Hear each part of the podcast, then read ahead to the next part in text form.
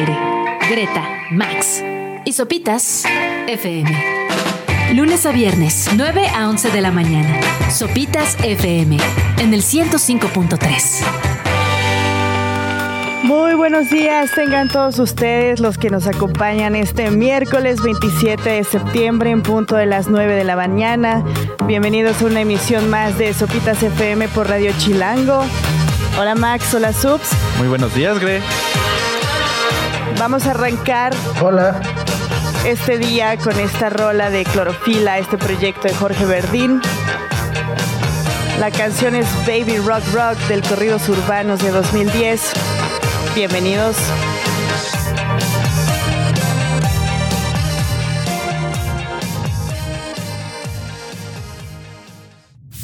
Radio Chilango. En esta mañana de miércoles 27 de septiembre, ¿cómo les va? Hola Max, ¿cómo te va a ti? Todo muy bien. ¿Tú qué tal, Sopitas? Bien, cuéntenme cómo les fue en Shame. Vi que ambos asistieron a este concierto en el Foro Indie Rocks ayer por la noche. Sí, fue, digo, así si nos vieran, nos verían con cara de desvelados.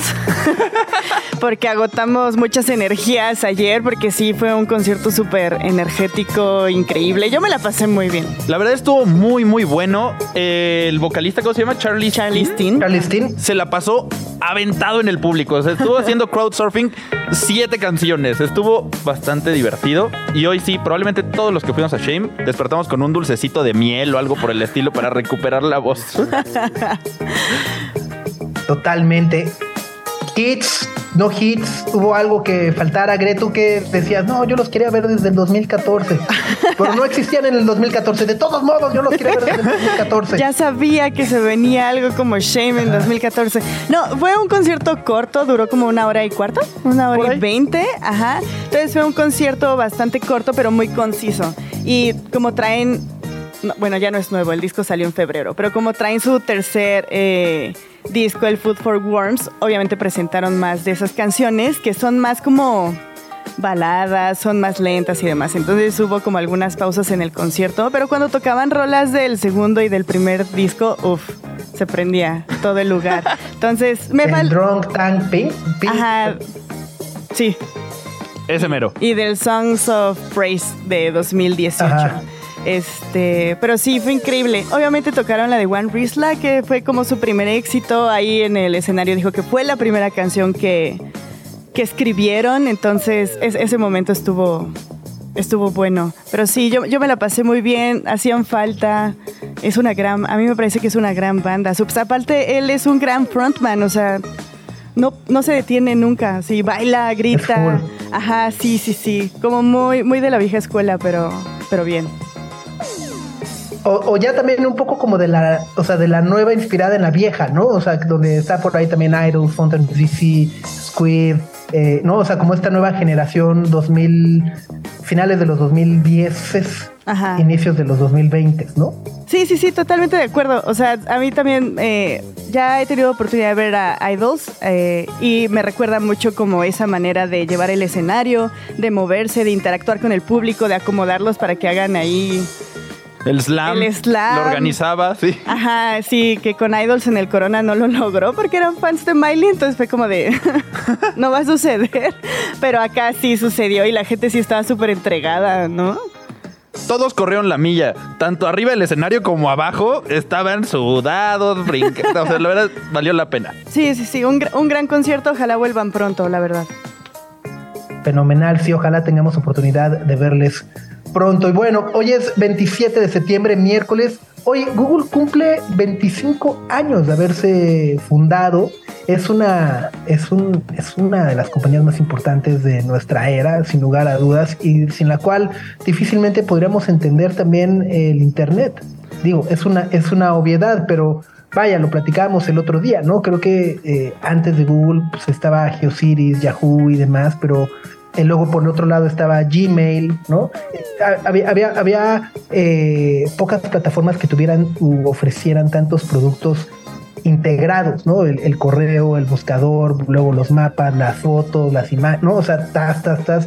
Y bueno, hoy, hoy en día, bueno, pues sabemos justo el gigante que es, lo influyente que es, pero bueno, creo que una de las cosas favoritas, sin lugar a dudas, que tenemos, o, bueno, que hay de Google son los doodles, ¿no? Ah, los doodles. Eso es ¿Cómo? O sea, ¿sirven para celebrar cosas? Exacto. Ajá, hacen conmemoraciones. Justo hoy están haciendo un Google celebrándose ellos mismos con el primer logo de Google. Está muy lindo porque oh. recuerda pues 25 años de historia que ahorita ofrecen todo, ahorita hasta son un verbo, pero antes solo eran un buscador. Ah, solo un verbo. Tienes razón. No, no, sustantivo. Estuve a nada de hacer un arjona así, estuvo... Sentí el riesgo pasar por aquí. Sí, además es, muy divertido porque justo el primer Doodle surgió cuando Larry Page y Sergey Brin, que son los cofundadores de Google, se fueron a Burning Man. Entonces el primer Doodle era como el mensaje que, que veían los empleados en el intranet. Eh, de, pues era como su out of office, ¿no? O sea, era como la O de, bueno, pues estamos fuera. Y a partir de ahí el grupo de diseñadores empezó a crear estos doodles de manera interna, obviamente primero para los empleados de, Google, ¿no? En aquel entonces decía que eh, tenían, creo que cinco ilustradores y diseñadores y demás, y bueno, pues justo ahora ya es una monstruosidad. Y a lo largo de estos 25 años han creado más de, perdón, más de 5 mil doodles. ¡Wow! Órale. y, hay un, hay un archivo donde pueden ver todos, que es, o sea, si es google.com diagonal doodles, puedes ver todos, todos, todos, todos los de la historia. Y hay unos muy buenos, hay unos memorables, hay varios en los que tú podías hacer canciones, hay varios en los que jugabas. Creo que también eh, originalmente el del dinosaurio este cuando se te ve el internet, también era un doodle. Sí, totalmente, totalmente. Entonces, bueno, pues felices 25 años a Google. Greta, Max y Sopitas en el 105.3 FM. Para presentar este programa que hoy tenemos varios temas muy interesantes. Hay uno que seguramente le interesa a todos y a todas. ¿Han visto esta plataforma que se llama Stop NCII? El nombre es complicado, pero está en mayúsculas. ¿Se la han encontrado, Subs Gre? Yo no. Sí, sí, sí, lo, lo, hemos visto y es una plataforma eh, maravillosa, como, como bien dices, que creo que además pone o al menos trata de poner ayuda al alcance de todos en esta época además, bueno, donde el eh, sexting o el porn revenge es muy, muy común. Exacto, esta página de Stop NCSI es una guía, sirve en México, pero es para todo el mundo, de qué hacer si alguien te amenaza con compartir tus fotos íntimas o tus nudes. Pues. Ok, es como una... O sea, te va acompañando en el proceso si es que alguien subió tus fotos. Exacto. O si alguien te está, hacer. Ajá, o si alguien te está amenazando con hacerlo. Y está padre porque además es una guía que está acompañada de las redes sociales. Porque muchas veces te dicen como, ah, no, pues sabes qué tienes que hacer, tienes que ir a denunciar. Pero pues ni modo de terminar. Mandar un, un, mail a, un mail a Facebook esta plataforma es práctica y, vamos a platicar de ella porque es de mucha utilidad y tenerla a la mano por si algún día sucede algo, una situación de estas que ponga en riesgo a cualquiera. Completamente. Bueno, pues justo de esto vamos a estar platicando en unos minutos más con Salvador Guerrero Chiprés, presidente del Consejo Ciudadano, porque, bueno, pues justo, ¿no? Es, es además muchas veces las personas eh, más vulnerables quienes terminan siendo víctimas de este tipo de extorsiones, de venganzas y, demás. Y bueno, aunque justo, ¿no? También sabemos que en México ya se castiga con la ley Olimpia, pues muchas veces tampoco es, eh, bueno, sabemos que desgraciadamente la impartición de justicia en México no es tan rápida y expedita y demás, por lo que también contar con este otro tipo de herramientas que además pueden limitar pueden limitar la eh, difusión y, expansión de las mismas imágenes, pues sirve justo de esa ayuda inmediata, ¿no? Y como dice, trabajan de la mano con las redes sociales. ¿De qué manera? Bueno, pues de entrada eh, con un reconocimiento, ¿no? Facial y demás, eh, que ayuda a decir, ah, ok, estas imágenes son reales o son Photoshop y luego avisa a, todas las redes sociales para que eh, pues todos los archivos con esas similitudes o con esa megadata eh, dejen de publicarse, dejen de circular, etcétera, etcétera. Radio Chilango. Y ya lo mencionábamos hace unos minutos, queramos platicar contigo, Salvador Guerrero Chiprés, presidente del Consejo Ciudadano, de esta plataforma, ¿no? Eh, que nos ayuda también un poco a entender y saber cómo actuar ante la amenaza, la extorsión o incluso el vernos víctimas de que alguien haya compartido sin nuestro consentimiento eh, alguna imagen íntima. Y esta plataforma a la que nos referimos se llama stopncii.org. ¿Cómo estás? Buenos días. Pues buenos días. Primero que nada, pues agradecerte porque esto es algo muy importante que seguimos aquí en el Consejo Ciudadano y compartimos esa parte de la agenda, sobre todo de las mujeres, pero también de los hombres, que tiene que ver precisamente con erradicar el abuso que tiene que ver a su vez con que a veces nuestras imágenes íntimas que fueron eventualmente compartidas con consentimiento, con consentimiento, después no son utilizadas ni compartidas con nuestro consentimiento. Y esta plataforma stopncii.org quiere decir Non-Consensual Intimate Image Abuse, básicamente los que se oponen al abuso sin consentimiento consentimiento, como si hubiera posible, si fuera posible el abuso sin consentimiento, pero bueno, eh, se opone esta plataforma al abuso de las imágenes. Es una plataforma constituida desde el año 2000, ahí participan una enorme cantidad de aliados globales. ¿Quiénes son esos aliados globales? Estamos hablando de prácticamente todas las plataformas, estamos hablando desde Facebook, eh, eh, digamos, cito TikTok, Reddit, Instagram, Bumble, OnlyFans, Threads, Pornhub, y otras, muchas otras que operan y que tienen una gran influencia cultural, mediática en Asia, sobre todo, y en Europa, inclusive en Europa Central y una parte de Rusia. Entonces, esta plataforma nos permite, eh, digamos, disminuir las vulnerabilidades del abuso de nuestras imágenes. Hay que subrayar eso. Hay un abuso de aquello que consentimos quizás sin cautela eh, compartir en algún momento y esta plataforma los combate, querido amigo. Completamente, y creo que además es, es justo, ¿no? Eh, las víctimas siempre suelen ser eh, personas muy vulnerables, ¿no? Eh, que, además ahora sufren de este tipo de, abuso, de violencia. Te encuentras expuesto, no sabes qué hacerlo. También mucho la, pena o la vergüenza te, te limita o dices, no sé qué hacer, a quién le digo, no le quieres decir a nadie. Eh, y justo dices, bueno, ¿a, quién le pido ayuda? Pues bueno, justo esta plataforma stopencii.org ayuda, puedes enviar tu, tu, caso, ¿no? Este, mandas tu tal cual, ¿no? O sea, te, creas tu caso y ellos te, te van acompañando y te van guiando un poco también si eres mayor de 18 años o peor aún, si eres aún todavía menor de edad, ¿no? Bueno, aquí hay que decir primero que subes eh, tus imágenes o videos íntimos, ya lo estás un poco sugiriendo.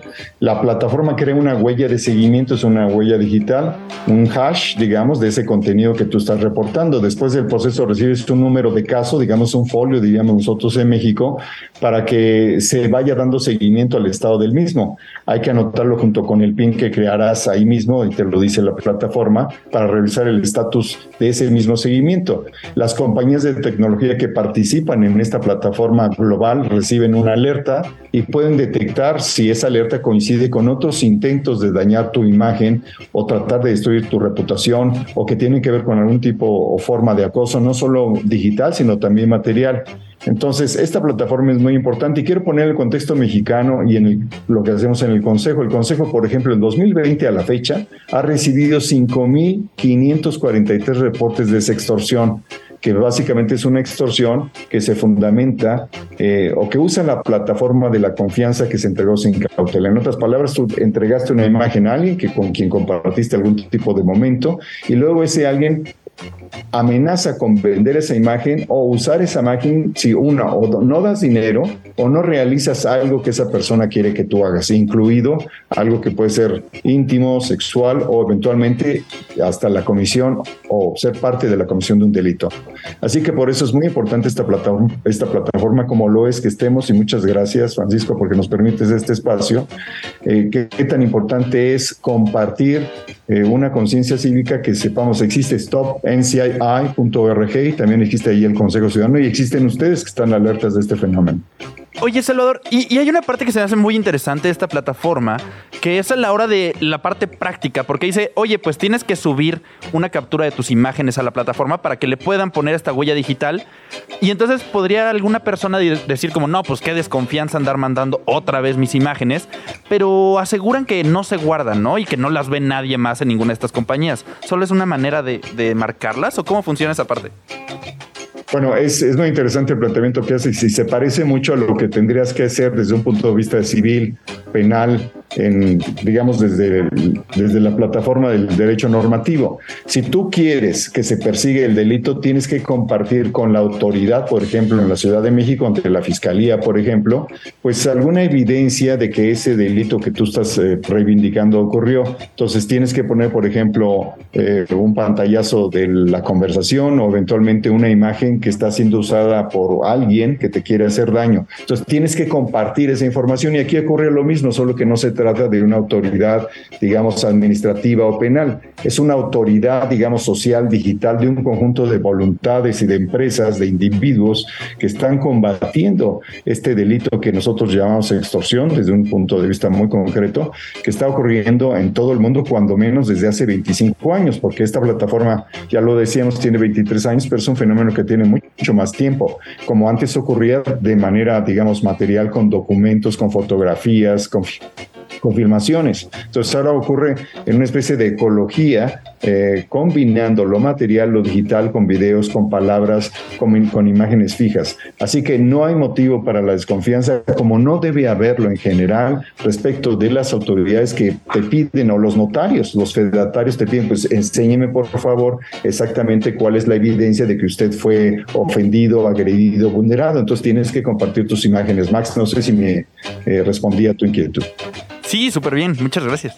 Oye, Salvador, y a mí me gustaría retomar algo que mencionó Sopitas al principio y es como irnos un poquito más atrás, porque la, la narrativa que siempre existe cuando suceden este tipo de cosas es culpar a la víctima y decirle, pues no te tomes fotos así, ¿no? O sea, es como, si no quieres que alguien, por las razones que sea, publique tus fotos íntimas sin tu consentimiento, pues en primer lugar no te las tomes y en segundo lugar no las envíes. Entonces siempre existe esta como narrativa de culpar a la víctima y avergonzarla más de lo que por sí ya puede ser la exposición y vulnerar de esa manera tu intimidad. Entonces a mí me gustaría saber cuál es el primer como consejo para que las personas sí puedan dar ese paso, a pesar de que existan estas plataformas que te digan, confía en el proceso, eh, no se va a volver a vulnerar tu, tu intimidad, tu privacidad, etcétera, etcétera.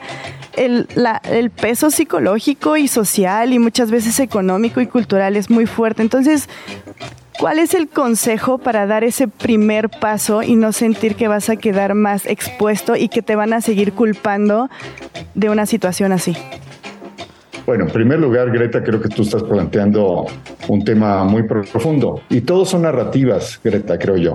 Porque sí existe una narrativa según la cual si tú no tuviste cautela, pues eres responsable. Y existe una narrativa que te dice, pues tú no eres responsable de ninguna manera, son los otros los que se tienen que hacer. Entonces, no hablemos de narrativa, sino de sentido común.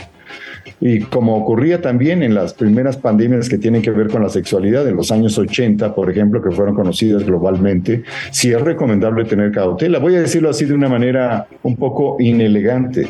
Tú tienes derecho a ser tan promiscuo digitalmente como quieras, pero asume las consecuencias de esos riesgos tienes que cuidarte. Si tú quieres compartir contactos, si tú quieres eh, compartir expresiones, formas de registrar la vida, de experienciar lo que tú quieras, hazlo como tú gustes, pero asume la responsabilidad de lo que estás haciendo. Sí hay un ingrediente de responsabilidad personal muy importante. Y segundo, por supuesto, aquel presunto real beneficiario de esa confianza que tú le das al compartir una imagen o permitir que se haga una filmación de un encuentro sexual o semejante y se comparte, hay que asumir que ahí hay un riesgo. No se puede de manera absoluta entregar confianza desde un punto de vista práctico y jurídico, como voy a decirlo así, si tú quieres que se guarde un secreto, pues no, no cuentes ningún secreto, no le cuentes a nadie, se acabó, si no, no es secreto Entonces sí hay que tener una combinación de sí cautela, de sentido común y de persecución de los responsables, porque ninguna persona está autorizada si no damos consentimiento, ni tienen ninguna manera de justificar alguna forma de presión contra nosotros y para eso sí hay que perseguirlo legalmente y penalmente. Así que comparto la opinión de, que tienes, Greta, y sí quiero agregar, por ejemplo, acaba de salir una campaña el día de ayer que se llama ¿Qué tipo de hombre eres? Que encabeza el gobierno de la ciudad, participa el Consejo Ciudadano y la Fiscalía. ¿Y qué decimos ahí? Por supuesto que los hombres son corresponsables generalmente de esos delitos cometidos contra las mujeres. Y para que eso sea eh, pues erradicado, tenemos que señalar que hay penas contra eso, hay penas. Y es, en este caso, en el caso de extorsión, estamos hablando de cuatro a seis años de prisión. Pero para eso necesitamos desplegar el aparato de procuración de justicia y tener las evidencias. Entonces tenemos de un lado la parte penal que es la Fiscalía, y del otro lado una plataforma como esta de la cual estamos hablando, Greta. No sé si te respondí. Sí, sí, sí, muchas gracias.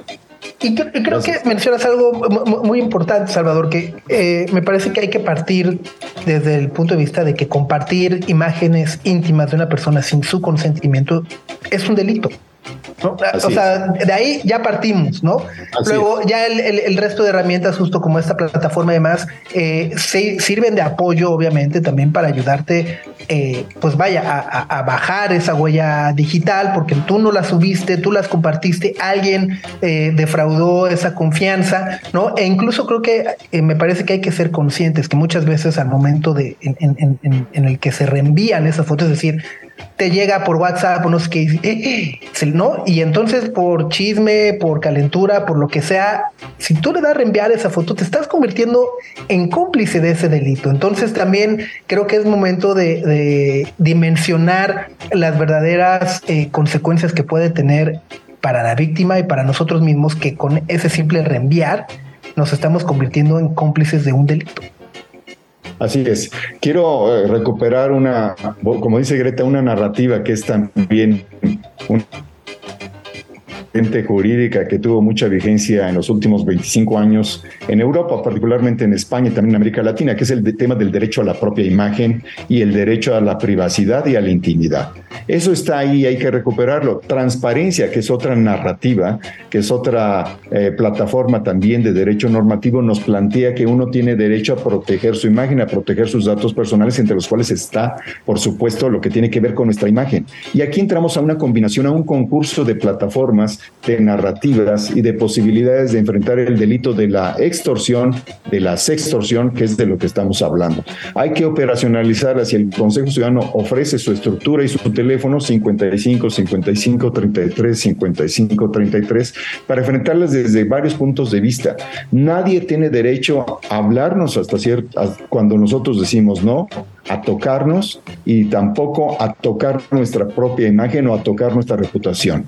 Quiero decirles que los extorsionadores a nivel internacional y en el continente en particular han estado concentrándose en uno de cada tres casos en el tema de la sexualidad para tratar de, sí, extorsionar a las personas, de amenazar con destruir su reputación, eh, su reputación personal, laboral, profesional, mediática. Así que hay que tener mucho cuidado porque esto forma parte de una tendencia delictiva también que puede ser organizada y no solamente una calentura, querido Francisco, no solamente un asunto individual. A veces esas personas son profesionales que se dedican precisamente a, cazar ingenuos o ingenuas que les comparten, eh, pues sí, sus propias imágenes íntimas.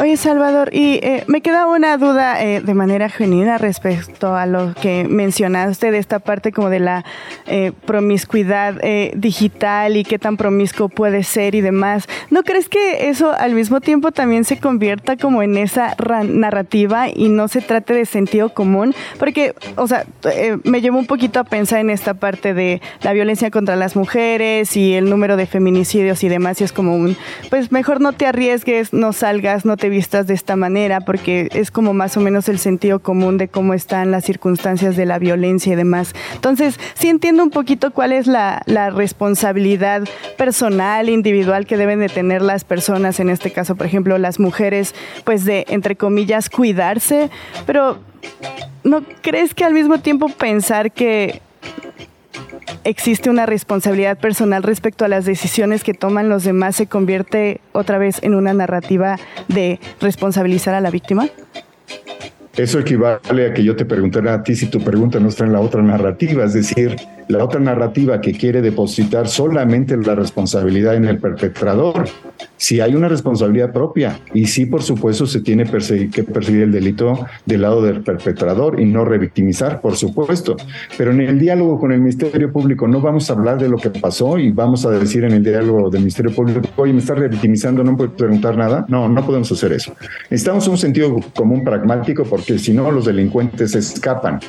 Y sí es necesario tener evidencia, sí tener foto, tener guardar con pues pantallazos y luego presentarlo al fedatario y al notario público. Entiendo tu pregunta y entiendo la narrativa feminista donde procede y nosotros compartimos la agenda feminista, pero sí necesitamos un punto de vista práctico y sí incluye las dos dimensiones. Cuídate con quién estás, sí, por supuesto, y si alguien no cumple su compromiso de confianza y no protege tu intimidad de la cual tú proporcionaste consciente y voluntariamente una parte, si alguien no la protege, por favor, aplícale todo lo que puedas del peso de la ley. Eso es lo que nosotros decimos. Entendemos las narrativas en la disputa ideológica, pero necesitamos un punto de vista práctico y sí de sentido común para enfrentar a los delincuentes. Eso es lo que nosotros hemos hecho en el Consejo Nacional y por eso les recomendamos, si me permites, este Greta, muy rápidamente, Francisco, hay que usar contraseñas seguras, alfanuméricas, comparte con responsabilidad tus fotos y videos íntimos, evita que salga tu cara cualquier rasgo que pueda identificarte. Y aún así, cuando lo has compartido, asume en qué riesgo estás introduciéndote, hombre o mujer. Si alguien te amenaza con compartir imágenes o videos íntimos, no entres en pánico, que es algo muy común, sobre todo cuando te amenazan con decirle, te lo voy a compartir con tu familia, te lo voy a compartir eh, en tu trabajo o en la escuela. Entonces, acude a profesionales que te puedan ayudar. Nosotros podemos acompañar en ese proceso. levanta un reporte en redes sociales. Está esta plataforma de la cual estamos hablando. Guarda y junta toda la evidencia posible, que es lo que yo decía ante fedatario, ante notario, para que no la borren o que no empiecen a utilizar un rejuego ahí donde esto borré no será, esto lo voy a compartir, no lo voy a compartir. El, me hackearon, yo no lo subí, ¿no? Yo no lo subí, me hackearon. Así es, y de pronto también otra cosa, pues ni modo, hay que decirlo, porque si como ocurrió en ciertos casos que han sido fatales, en algunas experiencias, de pronto la gente quiere andar sola porque no quiere que la vean, porque pues está casada, porque tiene parejas, porque no sé qué, eso también hay que incorporarlo. Si tú asumes que tu comportamiento va a estar en contradicción, que te pone en debilidad porque te tienes que ocultar, pues entonces no estás compartiendo tu información. Entonces es muy complejo y sí tiene que ver con estilos de vida y sí con narrativas, pero yo diría que sobre todo con un tema de justicia. Y para eso necesitamos que las personas denuncien a los perpetradores que no respetan el consentimiento y que no respetan la imagen de las otras personas. Ahí está. Pues Salvador, muchas gracias como siempre por el tiempo para platicar con nosotros. Te mandamos un abrazo. Gracias, gracias a ustedes, gracias. Ahí está, y, y sí es, es un tema complejísimo donde comparto, creo que sí. Eh, necesitamos partir desde es un delito compartir imágenes sin consentimiento de quien sea, ¿no? Lo conozcamos, no lo conozcamos, eh, lo, subió en el OnlyFans y lo bajé y entonces, no, o sea, estamos ahí cayendo en, esa área de, un delito y yo cuando digo eh, me hackearon, no me refiero a yo subí mis fotos y me hackearon, sino más bien a que alguien que las haya reenviado luego se salga por esa disyuntiva de no, es que yo no las compartí, yo no le di forward, este, seguro me hackearon, ¿no?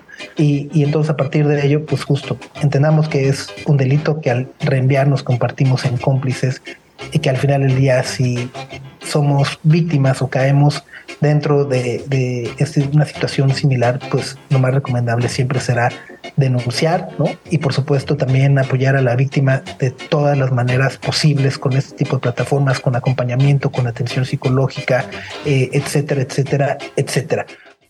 Greta, Max y Sopitas en el 105.3 FM.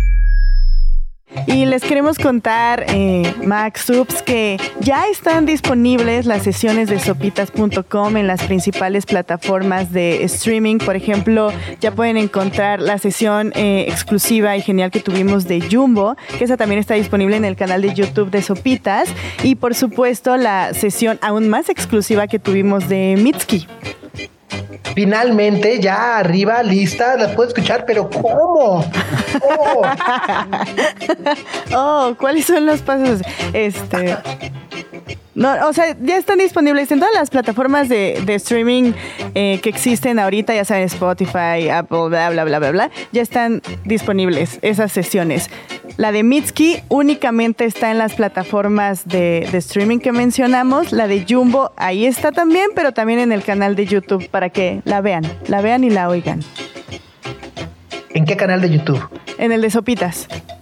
¿Cómo lo busco? Así se van al buscador de Google que está celebrando 25 años, ponen youtube.com, luego ponen a la lupita. Te faltó el HTTPS, ¿no? Híjole, Dos puntos, diagonal, diagonal, www.youtube.com ¿Y luego qué? Este, y ya en el buscador le ponen sopitas y se van al canal de sopitas y ahí van a encontrar todas nuestras entrevistas y la sesión de Jumbo. Oh.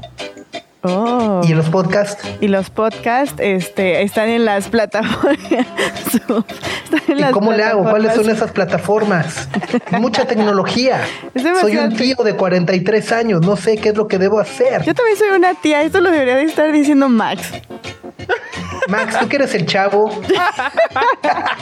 Eh, es el más chavo de este chat, o sea, sí. O sea, eres más, eres más joven que, Google, creo. No, no. Google, sí le saca unos añitos a Google, pero o sea, nomás, muy fácil. Nomás Olivia Rodrigo nació en este mundo ya con Google.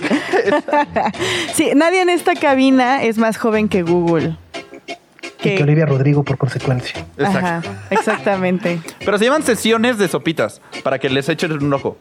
O sea, si buscan sopitas. yo así de googleo, que no es googlear, señor. es en las plataformas de podcast. Ahí mero. se llaman sesiones de sopitas para que le echen un ojo. Ok. No es cierto, una oreja. Pues pero sí. Una oreja. Bueno, pues justo parte de estas sesiones es la que tuvimos con Mitski hace unos días y que pudimos compartir con todos ustedes. Radio Chilango.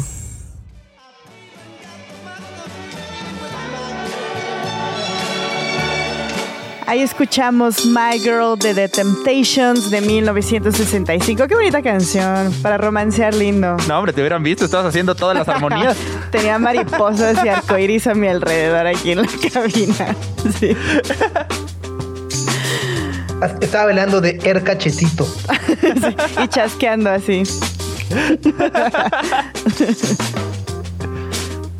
Muy bien, son las 10 de la mañana con 4 minutos en este miércoles 27 de septiembre. Están escuchando Sopitas FM a través de Radio Chilango 105.3. En unos minutos vamos a platicar ni más ni menos que sobre este, eh, que es una proyección sinfónica, musicalizada en vivo. A ver, ¿cómo lo explicarías, Greg? Sí, tal cual así, una enorme proyección de una gran película que se llama Interstellar de Christopher Nolan, que va a estar musicalizada en vivo con una orquesta. Entonces, eh, es un gran evento porque el score de Interstellar es uno de los más populares, no solo de la filmografía de Nolan, sino de los últimos años, como muy icónico.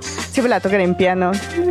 En todos es de Hans Zimmer, ¿no? Es de Hans Zimmer. Ajá, entonces, este, a mí me parece que es un evento imperdible y nos da muchísimo gusto presentar a Jesús Manuel Serna, que es el director y productor de este evento.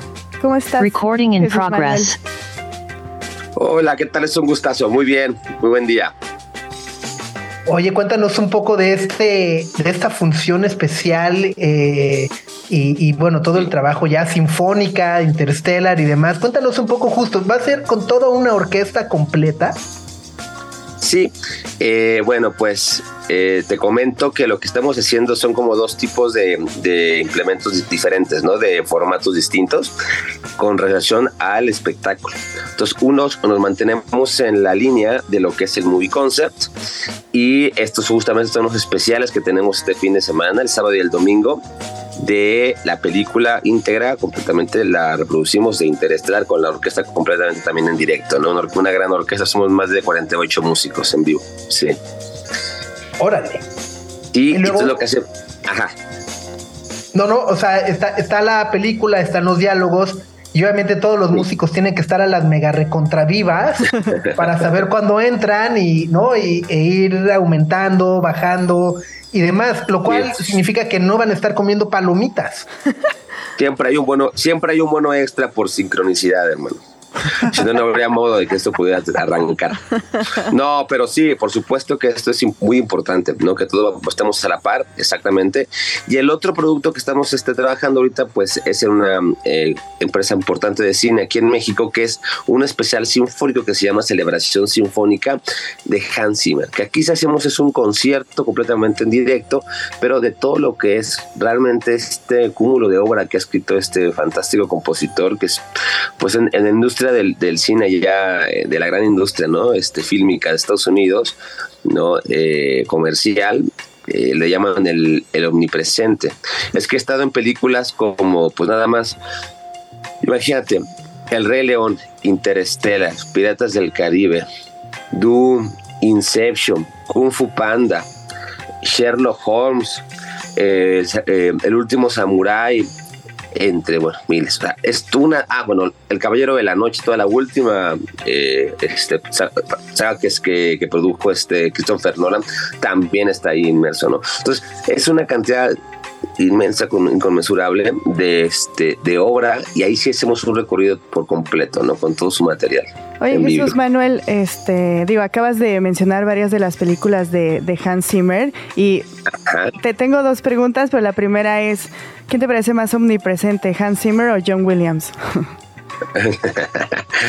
¿Cuál me parece? Yo creo que eh, lo que pasa es que si hablamos en, temas de tiempo, pues John Williams tiene un, poco más de tiempo aquí eh, realizando trabajo. O sea, tiene mínimo unos 25, casi 30 años más que Hans Zimmer. Lo que pasa es que Hans Zimmer todo lo logró concentrar en, muy poquito, tío, o sea, hasta cierto punto en poquito, eh, en un lapso menor. Entonces, a mí personalmente, más que en gusto, a mí me, me, genera más y me provoca mucho más Hans Zimmer. Muchísimo más. No, ok, está, de acuerdo. No, y, mi otra pregunta es, eh, a, mí me parece increíble cómo es lograr organizar un evento así. O sea, ¿qué, ¿cuáles son los pasos a seguir para traer una película que salió en 2014, o sea, casi ya cumple 10 años? ¿Cómo es lograr traerla para proyectarla y toda la, la, organización que conlleva, eh, pues, musicalizarla en vivo con una orquesta que dices más de 40 músicos y demás. O sea, ¿cómo es todo ese proceso para que se pueda llevar a cabo un evento de esta magnitud? Realmente es curioso porque mm, eh, nosotros teníamos como ya una selección desde, desde antes de ciertas películas que a nosotros nos interesa muchísimo poder mostrar y que sea como realmente un motivo, ¿no? O sea, un impulso a lo que pueda generar para que el público verdaderamente pueda acudir y vaya a eventos y conciertos en directo, ¿no? De orquesta. Entonces, siempre es como seleccionar ese producto que sea inmediato, que pegue, que atraiga, que guste, que la gente se, estimule, que le impacte y entonces que diga, voy a, voy a acudir. Entonces, siempre vamos en esa, en, ese, en esa tónica. Y lo que pasó aquí fue que Cinemex, ya dije la marca, no sé si está bien, pero mm, este, ¿cómo se llama? Estuvimos mucho tiempo elaborando sobre este asunto y ocurrió que este, yo les propuse justamente Interstellar pero ellos tienen como una forma de operar que no es tan sencilla. O sea, es, hay, un, hay un asunto que es muy, muy estricto con relación a qué tipo de, o sea, qué, clase y características de productos les acceden a que se puedan colocar. No a pesar de que hace muchas programaciones especiales. Entonces yo comencé a hacer la gestión y el, y el proceso justamente, yo tengo casi un año y medio haciendo el, el proceso de adquisición para la, la, emisión de la licencia directa de Interstellar. Lo logramos obtener apenas hace tres meses. Entonces ya ahorita la tenemos además en exclusiva aquí en México. Sí, son licencias así ahorita que pues, nada más exclusivamente Ars Orquesta puede darles uso. Sí.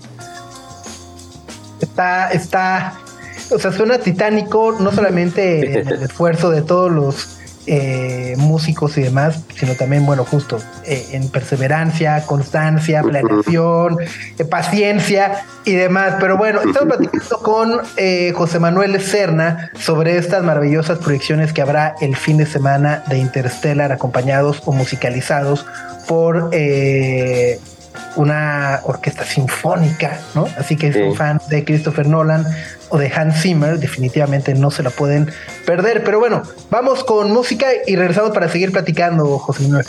por supuesto, claro. Greta, Max y Sopitas en el 105.3 FM. Estamos hablando con Manuel Cerna, director y productor de uno de los, pues con cierta proyección, ya decíamos, de Interestelar, que viene este 30 de septiembre al Centro Universitario Cultural. Oye Jesús, y hace rato, o sea, eh, eh, antes de ir a la canción, nos estabas platicando un poquito del, del proceso que es y la magnitud y, y, lo épico que es traer una película del tamaño de, de esta. A mí me parece impresionante porque Arts Orquesta MX, que pues es como la, la, productora detrás de esto, ha traído otros títulos que son también impresionantes como Amelie y El viaje de Shihiro y El extraño mundo de Jack y demás. Entonces también esa, esa curaduría a mí también me parece muy, muy impresionante y también me parece muy impresionante que lo hayan eh, logrado con el paso de los años. Sí, justo iniciamos con Orquesta MX, digamos, la primera puesta o, o producción que realizamos fue con Amelie hace ocho años y la comenzamos a hacer eh, en el Teatro de la Ciudad fuimos la primera empresa que inició con ese tipo, pues ya como de estructuras o, o de formatos que empezó a interesar a la gente en el mundo, que era pues acudir a, a conciertos en directo, pero pues con toda la proyección y de, de cine, ¿no? Entonces, eh, pues estábamos, yo personalmente pues me encargo como de seleccionar justamente los, los títulos y sí yo vi en, en Amelie un, un, potencial muy importante porque si ustedes se dan cuenta es que Amelie realmente lo, la música principalmente está, está creada eh, eh, este, para piano y para, sí, para piano, alguna percusión y acordeón, ¿no? Entonces, eh, no está como tal más que uno, un, solo un, o sea, un solo número sí es para orquesta entonces el escucharla como ya en ese en esa dimensión que se vuelve como una experiencia muy diferente la gente pues sí, sí se desbordó y comenzamos nosotros a darnos cuenta que es un tipo de eh, formatos que la, que la gente está queriendo no que busca que le, que le agrada y, y, de ahí nos pasamos a Chihiro nos pasamos al viaje de Chihiro pero claro todos tienen un corte relación al mundo de Jack por supuesto y este hicimos el, el expreso polar también eso también fue eh, fuerte porque es una película que luego como que no es muy, muy eh, comercial, ¿no? O tan, tan popular, pero a, la, a, los chicos les gusta mucho para estas temporadas navideñas, ¿no? Entonces les atrae todo este rollo. Y estuvimos por toda la República con el Expreso Polar, también con Amelie. Y este, hicimos Selección del Mundo de, perdón, hicimos eh, Yellow Submarine de los Beatles también, que es una película pues bien psicodélica y bien este, alucinante, bien loca, con el grupo de Morsen completamente en vivo también y con la orquesta. Y después hicimos el 40 aniversario de The Wall también con el grupo In The Flesh en, en vivo. Entonces hemos estado buscando qué productos la verdad son interesantes o nos interesa a nosotros más bien que la gente pueda acudir, que, que, que lo conozcan y que llevan una experiencia, pues aparte del movie concert, algo que sea eh, diferencial, que les pueda como que darles o aportar otro tipo de experiencias, ¿no? Que no sea siempre como caer en el cliché de vamos a hacer Star Wars, no vamos a hacer este Harry Potter, ¿no? O sea, está muy bien, pero hay muchísimos materiales que merecen la pena, pues, ¿no? Completamente. Oye, ¿y cómo es el trabajo con los músicos y con la orquesta en sí? Es decir, eh, es un ensamble muy grande de, de, de músicos. Eh, ¿quién, o sea, vaya, ¿quién, ¿quién es el que dice, no, pues a ver, para esto vamos a necesitar más violinistas? Tú, el del chelo, adiós, no hay, no hay chelo en esta. Este, tráete unos trompetos. O sea, ¿cómo, cómo van justo organizando? Llega alguien con, con, las partituras, el libro y los empieza a seleccionar. ¿Cómo, ¿Cómo es esa parte? Me da muchísima curiosidad. Sí, bueno, pues justamente somos un equipo eh, que nos encargamos de esto y más bien los músicos se corren solos. Este, y entre ellos. ok. No, Oye, pero si hay un padre. Ajá, ¿Y cuántas sí, veces sí. tienen que ver la película para, para, o sea, en los ensayos, ¿no? O sea, yo creo que también, o sea, van a llegar ya el domingo de Interstellar, ya, ya la vi 83 veces, o sea, más que la risa en vacaciones, ¿no? A veces no, a veces este, o sea, el músico literal, pues lo que va es a, a, a estudiar y a poder eh, eh, interpretar y, y, y, ejecutar la música que se le está eh, pidiendo, que se le requiere. Entonces, claro. el músico, pues a muchas ocasiones luego resulta que no, no conocen y ahí en ese mismo ¿no? este evento terminan conociendo y, y motivándose para verla. Sí, es muy interesante. Pero generalmente los tipos de títulos que realizamos los conocen. Pero por ejemplo, Interestelar sí nos, nos ocurrió que habrá un porcentaje de que no, no, o sea, tenían una idea, pero no, no, no, no la habían visto. Está fenomenal. Oye, y después de Interstellar, ¿qué, qué sigue? ¿Cuáles son las Híjoles. que están? Pollas, con, con todo. Es que, es que, este, Pues es que justo tenemos como ya una, vamos haciendo como la programación, ¿no? Por, por año. Y hay como unas cuatro sorpresitas muy padres, pero, podemos eh, adelantarles que estamos ahorita eh, muy metidos con, con dos productos principalmente. Uno es en un todo la parte como de negociación de Piratas del Caribe. Sí. Sí, queremos hacer un, un perla negra en realidad que nos encanta. A mí me fascina todo lo que el contexto de, perla negra y la música como tal. Sí, y otro es un especial de, Dragon Ball con otra compañía. Oh, wow. Sí, ah, pues ahí, nos vas invitando, avisando y demás. Por supuesto que sí. Sí, claro. Así va a pues ser, amigo.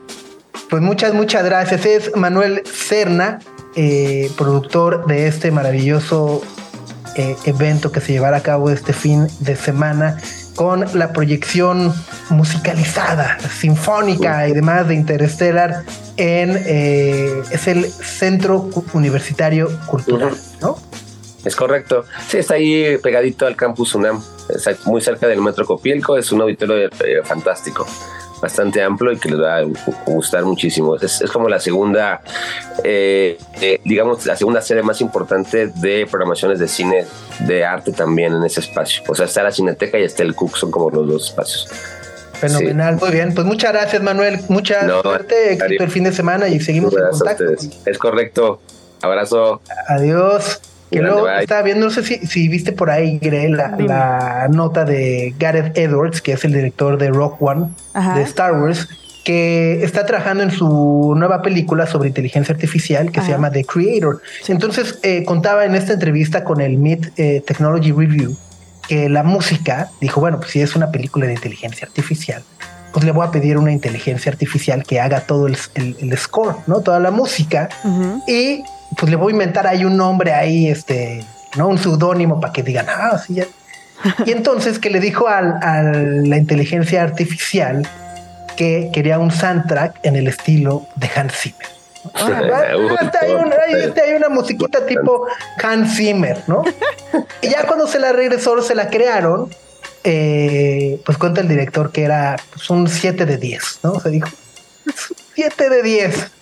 Y al final del día, como que su reflexión es, bueno, pues es que la razón por la que le pagas a Hans Zimmer es para tener un 10 de 10. Claro. por eso es Hans Zimmer. Sí, eh, yo no sabía eso. Ya, yo ya tuve oportunidad de ver la película y está bastante eh, interesante. Pero ahorita lo que cuenta Subs también me recuerda que ahora que salió la última temporada de Black Mirror en Netflix, también el creador que es Charlie Brooker también se fue a ChatGPT y dijo, a ver, haz un episodio de... Haz un episodio de, de Black Mirror e hizo una cochinada en sus palabras. Es así como, no, jamás. O sea, ni la inteligencia podría hacer un buen episodio sobre inteligencia artificial. Entonces, sí, sí, sí. No. No puedes replicar a Hans Zimmer. Solo hay uno. Solo hay uno. Único e irrepetible. Radio Chilango. Que ya decíamos, uno de los eventos tecnológicos más curiosos es que Google está cumpliendo 25 años de ser nuestro pues la manera en la que resolvemos dudas en secreto. Yo la cantidad, la cantidad de preguntas tontas que le echo a Google es impresionante. Nuestro doctor de ser nuestro doctor. El doctor de cabecera, sí. Yo, yo, yo he cometido ese error, la neta, y he estado a punto de, de morir como 20 veces. Ya sabes, así de ya. Creta. De mejor, de, mejor me corto el brazo, ¿no? Así, uy, no. Ya mejor me lo corto de una. Sí, sí, sí, sí, sí, sí. No hagan eso, no hagan eso en Google. Hagan otras cosas, no eso. E, e, es impresionante la cantidad de preguntas que le hacemos. Si algún día saliera mi historial de preguntas, me regresan a la primaria. O sea, le he preguntado cantidad de dudas mensas. tremenda. Bueno, te regresan a la primaria, más no te encierran en la cárcel. Exacto. Ok, preferible. preferible. Pero bueno, ah, o sea, justo qué locura ver personajes, o sea, Olivia Rodrigo, Kylian Mbappé y demás, ya nacieron en un mundo este, con Google, con iPhone, con, ¿no? O sea, pensar de repente en eso es de hoy. ¿A quién mencionaste, Subs? ¿A Mbappé? Ajá. Mbappé, Olivia Rodrigo. Pues ya tienen menos de 25 años. Pensé que tenía 30. No. Sí se ve más grande, ¿no? No, tiene 24. Híjole. ¿Qué estabas haciendo a los 24? Su quincena está decente para los 24, me imagino. Oye, pero bueno, tenías por ahí algunos datos que nos querías compartir de Google Maps. Sí, hay unos datos muy curiosos de Google. Por ejemplo, ¿por qué se llama Google? Por- ah, no, no tengo idea. Ajá, es una palabra que no existía, pero está inspirada en un número matemático, o, o sea, de estos números como que ¿Como tienen pi? nombre, exacto, como pi, que se llama Google. El Google. Google. O sea, Pero con acento en la U, ¿no? ah, exacto. si lo pones en español como Es la RAE, Google. Google. Google. Google. Google. Que, que es un número, pues no imaginario, porque, porque es de los que sí, sí existe, pero técnicamente es un 1 con 100 ceros. Uno como tu cuenta de cheques. Pero volteada, ¿no? Son 100 ceros y luego el 1. Pero al revés. Ay, qué triste. Es un 1 con 100 ceros y ese es un Google. O sea, sí se llama, sí, porque. ajá. Eh, El Google en realidad es un término que creó un niño. O sea, a un niño se le ocurre decir, ¿cómo se llama un uno con 100 ceros? Mm, Le voy a poner Google. Exacto, fue un niño. Este niño era el nieto de, el sobrino de un matemático muy famoso. Y el matemático dijo: Oye, esta es una gran idea para poder expresar la diferencia entre un número muy, muy grande e infinito. Entonces, esa era la manera en la que lo podían expresar. Y los creadores de Google, Larry Page y este, ¿cómo se llama? El Sergey Brin. Eh, sí. Decidieron tomar este nombre porque iban a decir, cuando tú busques algo en Google vas a recibir un Google de resultados. ah, oh, me gusta, me gusta el, la inspiración del nombre. Está, está curiosona, está, o sea, sí está muy de ingeniero, Está está muy de matemático, sí. pero de- por eso Google se llama como se llama. Oh, yo no sabía eso. Está interesante. Por un niño. Eso que está. ¿Y por qué? ¿Y por qué? ¿Y por qué? Y, y después, si le pones un cero, 10. Y si le pones otro cero, 100. Si le pones otro cero, 1000. Si le pones 100 mil, ¿no? Así está. Ya, un Google, un Google. ¿no? Un Google. Ajá, Un Google, niño. así sonó el zape que le quiso dar porque fue como en 1920, entonces fue así, ya, un Google. Ya, ajá, sí se y, va a llamar. y curiosamente también relacionado con un niño es la primer búsqueda que se hizo en la historia de Google. Ay, eso suena raro. No, o sea, un niño muy famoso, Gasparín. Ah, La primera búsqueda en Google está relacionada con Gasparín. con Pero Gasparín el Gasparino es un fantasma. niño. Era un niño. Es O sea, era un niño fantasma. Ya no es un niño. Bueno, es un niño eterno. Pero la primera cosa que googlearon fue con Gasparín. O sea, ¿pero qué? ¿De, de, qué, de qué? O sea, ¿la, la película? No, aquí viene como una historia como curiosa. Lo que los creadores de Google querían hacer era encontrar el mejor buscador posible. Y entonces querían que de verdad las cosas que tú buscaras fueran las que aparecían. Y el director de la Universidad de Stanford, donde ellos estudiaban, se apellida Cas- bueno, se apellidaba Casper. Casper. Y entonces dijeron, en cualquier otro buscador, si tú buscabas Casper, director Stanford, solo te aparecían cosas de Gasparín. Porque nadie había, o sea, porque no entendían los buscadores que estabas buscando al director. Y entonces dijeron, nosotros queremos un buscador en el que pongas Universidad de Stanford, Casper, y no te salga Gasparín, sino que te salga el director. Y eso fue lo que lograron con su, pues, su algoritmo patentado que es re famoso, que se llama PageRank. Órale. Justo querían que buscaras Casper y te salía el que tú querías. O sea, el Casper que estabas buscando, el que tenías en mente. y que no saliera Gasparín. Entonces, en el momento en que no le salió Gasparín en 1996, dijeron, este es nuestro momento, y dos años después, digo, juntaron una inversión bastante grande y fundaron la compañía. Cámara. Cámara. Oye, y a ver, el primer, la primera película, serie o lo que sea donde apareció Google ya ahora sí como una referencia a la cultura de nuestros días. ah, caray. Ah, eso está muy Ah, clavada, Subs. Ah. Nos agarraste en Bu- curva. Bu- Buffy the Vampire Slayer. ¿En serio? Ajá. Yo te iba a decir Friends, pero no. Eh, nunca usaban computadoras. No, no tenían computador. Ni ajá. trabajaban. Sí.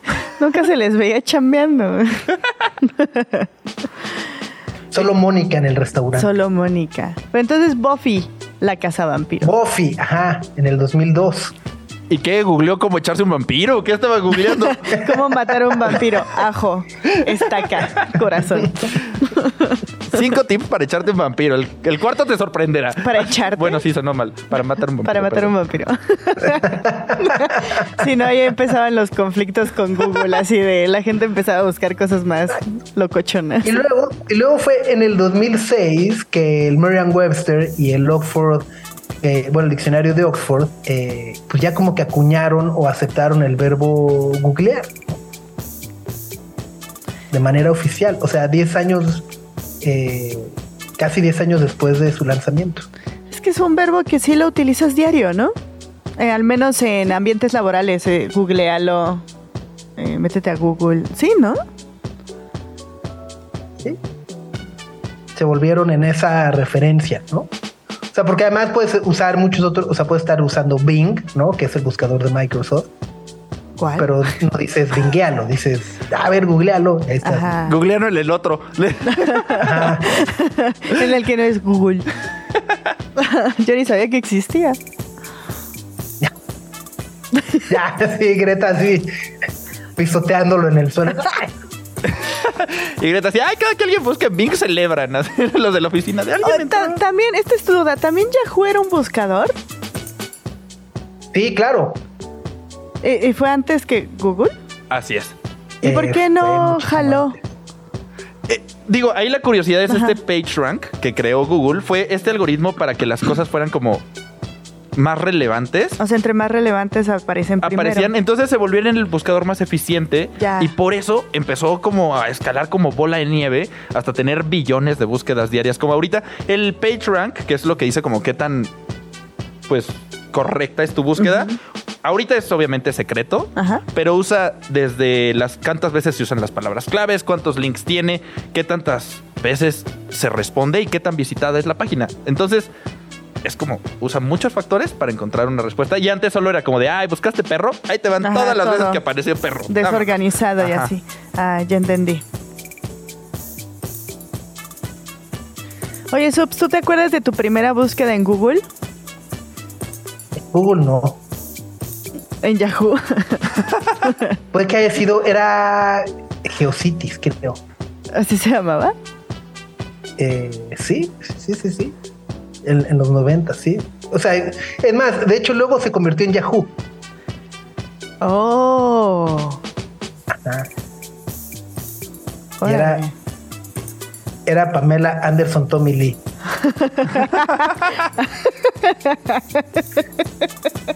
Obviamente me interesaba mucho el romance. Ah, claro, el amor. La relación, el chisme, ajá, el chisme, si sí andaban o no. Ajá, la carrera musical de Tommy Lee. Ajá, exacto, sí, exacto. ¿Tú, Max, te acuerdas de tu primera búsqueda? La neta, no. O sea, no me acuerdo la primera vez que usé Google como conscientemente. Y la última, Ay, ¿Cómo funciona Google? ¿Qué es el page random? ¿Cómo era? Sí. sí, el, el page. La, la última estaba buscando la, cómo se llamaba una canción de Interestelar por la, por la intervención pasada. Esta del mundo de agua, cuando cada segundito Ah, pasa un día. ajá. Estaba buscando cómo se llamaba esa rola.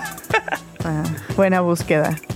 tú, Gre, Yo, yo sí me acuerdo y eh, iba en la secundaria y fue la letra de la canción de Clint Eastwood de Gorilas.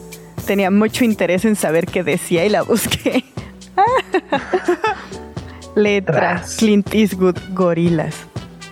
Me acuerdo mucho, ajá, porque la quería imprimir para aprendérmela. y la cantabas así de. Ay, La cantabas en la secu, era, te- te- era así de. Soy alternativa. Así, ah, te- sí, escuchar gorilas te hace alternativo en la secu. ajá, en la secu, claro. Sí. I'm happy, I'm feeling glad. Así, Sí, sí, sí. Y el vive- Todos los demás estaban con Rebelde. Sí, sí, sí, con Rebelde y High School Musical. Ay, sí, es cierto. Ajá. Los otros, ¿verdad? No la que se sabía la coreografía ahorita. Sí, grandes primeras búsquedas. Imprimir las letras de Clint Eastwood, de gorilas. de gorilas. Nice. Solo, solo de Clint Eastwood. Greta, Max y Sopitas en el 105.3 FM. Son las 10.47 de la mañana y hace unos días, Subs Max, estábamos platicando sobre ese primer acuerdo que eh, el sindicato de escritores en Estados Unidos había llegado con pues eh, ya saben, las plataformas de streaming y las casas productoras y demás. Y ahora ya por fin podemos decir que terminó la huelga. Ya este miércoles, ahora sí se van a poner a, eh, bueno, trabajar, regresarán los primeros, ¿no? Los primeros guionistas se estarán incorporando después justo de este inicio de acuerdo al que se llegó el fin de semana lo votaron los integrantes del sindicato y bueno, pues parece que ya se levanta la huelga de guionistas, que, hay que decirlo, ¿no? Es la de guionistas, la de los actores por ahora seguirá y veremos cuál será el pulso y también, por supuesto, eh, los aprendizajes que se llevan, ¿no? Muchos analistas dicen que, bueno, este primer acuerdo de los guionistas con los estudios servirá al menos de guía para que los actores sepan cómo eh, aterrizar y encaminar sus demandas para los estudios y poder encontrar también un punto medio. Y si bien la noticia es buena, también hay que tomarlo con una pizca de, desconfianza o de preocupación por ahí, porque es un acuerdo, no es muy largo, es por tres años. Sí, sí, sí. Eh, es un. Eh, se lanzaron un memorándum de 94 páginas donde estipulaban ciertos puntos, porque sí fue un estira y afloja bastante eh, severo en la que, por ejemplo, los escritores pedían como mayor compensación por sus ideas y decían, va, te voy a subir el 5% y así decían, no, necesitamos el 7%. Entonces, ya saben, fue como esta estira y afloja, eh, que fue bastante largo. Entonces se llegó a un acuerdo en el que el sindicato de guionistas y de escritores dijeron, va así, pero pues los términos son, como dice Subs, a corto plazo y es un tres años, entonces se van a tener que ir renovando y se van a tener que ir como actualizando. Pero está muy interesante, alguno de los puntos a los que llegaron y que eh, estábamos checando en la mañana es que no se puede utilizar inteligencia artificial para escribir guiones. Entonces es uno de los puntos que estaba causando más conflicto, ver cuál es el alcance, cuáles eran las probabilidades, porque muchas de las, pues... Eh, de las distribuidoras y demás decían como de, ah, pues si no quieres escribir, la inteligencia artificial puede escribir por mí y podemos generar contenido de esa manera, casi casi como de no te necesitamos y fue de, no, espérense, o sea, sí nos necesitan, el trabajo de, de, de, los guionistas sí es importante y uno de los puntos a los que se llegó es que no pueden utilizar inteligencia artificial para crear guiones y contenido es, que es un punto ahí medio, ¿no? Porque si bien justo se prohíbe que, eh, o bueno, se contempla que no se puede utilizar eh, ninguna inteligencia artificial para escribir o reescribir o adaptar algún guion, eh, los guionistas sí pueden utilizar inteligencia artificial al momento de redactar sus guiones, siempre y cuando cuenten con la autorización del estudio, ¿no? Ajá, es como, una herramienta. Exacto. Y por otro lado, eh, bueno, pues obviamente eh, los, los guionistas, o bueno, mejor dicho, los estudios, nunca pueden, eh, digamos, pasarle una idea de los guionistas a una inteligencia artificial, ni todos, ni todos los guiones que se produzcan pueden ser utilizados para entrenar inteligencia artificial, que creo que además es una parte importantísima. Sí, es uno de los puntos que estaba platicando con Max fuera del aire en la mañana, porque como que no entendía de, mm, o sea, no le puedes meter un guion a la inteligencia artificial para entrenarla, tal cual no se puede. Exacto, es de los puntos más interesantes porque, pues básicamente, al menos por el acuerdo y si todos lo cumplen, bloquearía a las inteligencias artificiales de que sean mejores o aprendieran a escribir guiones. Entonces es una manera como de blindar el futuro si es que funciona como lo esperan. Eh, bueno, o sea, de una manera así, ¿no? Insisto, creo que, creo que el periodo de tres años es, es muy corto, ¿no? Y, seguramente en 24 meses estaremos otra vez un poco empezando a escuchar estas mismas demandas, ¿no? empezaremos a tener un déjà vu de este, guionistas contra estudios, contra inteligencia artificial, que parece entonces estará ya más desarrollada. Y, luego también, por ejemplo, está el pago como dice Gre, de los residuales o las regalías que reciben, que por ahora, o al menos hasta ahora, eran fijos, ¿no? Es decir, eh, si yo escribía el guion de Breaking Bad, ¿no? Este, me pagaban, que es una de las series más vistas y que siempre está recurrentemente en los tops de popularidad de las plataformas de streaming, me pagaban exactamente el mismo porcentaje o el mismo dinero que si hubiera escrito una serie que no se ve nada.